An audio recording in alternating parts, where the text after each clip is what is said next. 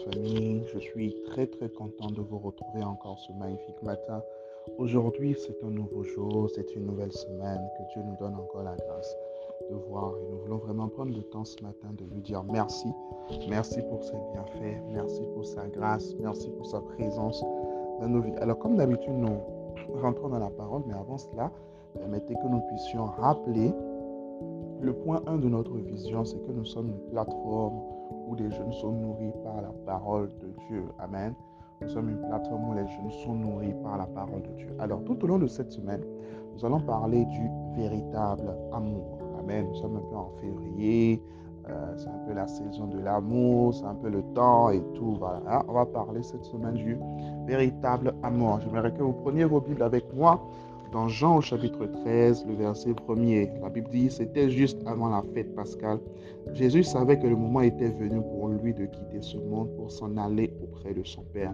C'est pourquoi il voulut donner aux siens qui allaient rester dans ce monde une preuve suprême de l'amour dont il les avait toujours aimés. J'aimerais que vous notiez cela correctement. Une preuve suprême de l'amour dont il les avait toujours aimé. Ensuite, allons maintenant dans le livre de 1 Jean chapitre 3, le verset 18. 1 Jean au chapitre 3, le verset 18. La Bible dit ceci, je suis dans la version parole vivante. La Bible dit ceci, mes enfants, ne nous payons pas de mots. Il ne faut pas que notre amour consiste en quelques belles paroles s'il est véritable, il se traduit par des actes. J'aimerais le relire une fois de plus. Mes enfants, ne nous payons pas de mots. Il ne faut pas que notre amour consiste en quelques belles paroles. S'il est véritable, il se traduit par des actes. Dans la version Louis II, on dit petit enfant, n'aimons pas en parole, mais en acte. N'aimons pas en parole, mais en acte. Le véritable amour, c'est celui que Jésus a démontré dans Jean chapitre 13 envers ses disciples. C'était à quelques, à quelques semaines ou encore à quelques jours de la crucifixion, de la, de la passion du Christ, de la mort à la croix, ainsi de suite. Et Jésus avait décidé de prouver en fait euh, l'amour qu'il avait envers ses disciples en s'humiliant, parce que dans Jean chapitre 13, on voit la scène où euh, Jésus lave lave les pieds de ses disciples. La Bible dit qu'il s'est débarrassé de ses vêtements de dessus. D'accord Il était simplement dans ses vêtements de dessous. Il s'est noué une serviette à la tâche. Il s'est assis et il a commencé à laver les pieds de chaque personne. Il a commencé à laver leurs pieds. Imaginez des gars qui marchaient, des gars qui, euh, qui faisaient des kilomètres, des kilomètres à pied. Il n'y avait, pas de, avait pas de moto en ce temps, il n'y avait pas de voiture. Il ne faisait en fait que marcher. Vous voyez Et puis Jésus, D'accord Le grand Jésus, ok, prend ses pieds-là, lave ses pieds avec les, saletés, avec, avec tout ce qu'il pouvait avoir au niveau des pieds. Quelle preuve d'humilité. Quelle preuve d'humilité est-ce que Jésus nous donne en fait de cette manière Alors les amis, comment est-ce que nous devons aimer?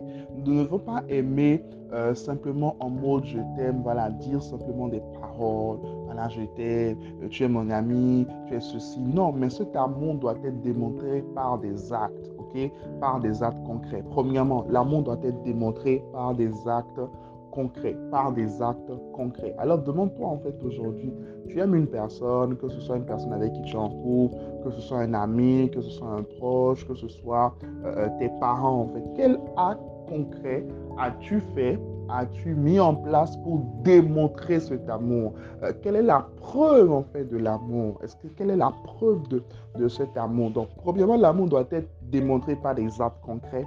Deuxièmement, l'amour est un sacrifice. L'amour est un sacrifice. L'amour est un sacrifice. Dieu nous a tant aimé qu'il a envoyé Jésus, son Fils unique, Jean 3, chapitre, euh, Jean 3 verset 16, afin que nous puissions euh, croire par lui et avoir accès à la vie éternelle. Il est mort à la croix pour nous. C'est un sacrifice. C'est un sacrifice en fait pour notre vie.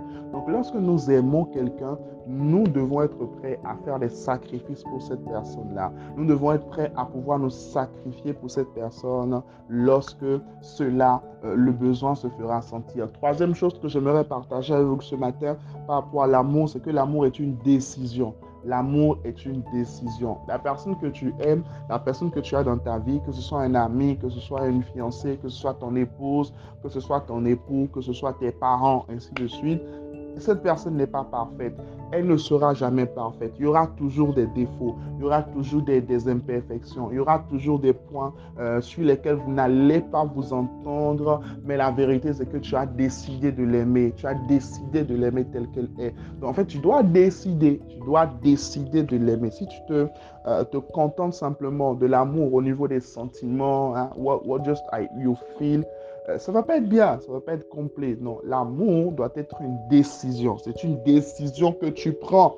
Une décision que tu prends en dépit des défauts de la personne. Vous savez, quand, vous arrivez à ce stade d'aimer par décision, non pas par sentiment. Vous êtes beaucoup plus en paix avec les gens, vous êtes beaucoup plus en joie avec les gens. C'est beaucoup plus fluide, les relations sont beaucoup plus fluides parce que ce que je suis ou encore ce que je fais ne dépend pas de la personne qui est en face de moi, mais simplement dépend de la décision que moi j'ai prise dans mon fort intérieur de pouvoir aimer cette personne malgré ses imperfections, malgré tout ce qu'elle pouvait faire de mal, malgré tout ce qu'elle peut faire de mal. Je décide de l'aimer, je décide de manifester l'amour. Amen. Alors, est-ce que tu peux écrire avec moi, je décide d'aimer. Amen. Je décide d'aimer. Amen. Donc, les amis, voilà, cette semaine, vraiment, cherchons à manifester le véritable amour. D'ailleurs, tout au long de notre vie, mais particulièrement cette semaine, cherchons à manifester le véritable amour. Amen. Alors, les amis, dynamique de prière continue cette semaine sur Telegram. Cette semaine, nous serons de nuit. Cette semaine, nous allons veiller la nuit serons en prière tous les jours de 23h à minuit. Tous les jours. Non, enfin, pas tous les jours. Du lundi au vendredi. OK? Nous serons en prière du lundi au vendredi de 23h à minuit. Donc voilà, chaque soir à partir de 23h, nous pourrons nous connecter sur Telegram et prier ensemble. Passer une heure dans la prière chaque soir. C'est extrêmement important de pouvoir maintenir cette même dynamique de prière. Dieu vous bénisse. Excellente semaine à sa présence. Je bénis ta semaine. Je prie que la grâce et la faveur de notre Dieu t'accompagne tout au long de cette semaine, que tu sois en bonne santé, que la bonne main de Dieu soit sur toi, que tout ce que tu touches prospère, que l'amour de Dieu qui a déjà été répandu dans nos cœurs par le Saint-Esprit soit pleinement manifeste dans ta vie, au travers de ta vie. Au nom de Jésus. Tu es béni, tu es béni et tu es béni. Amen.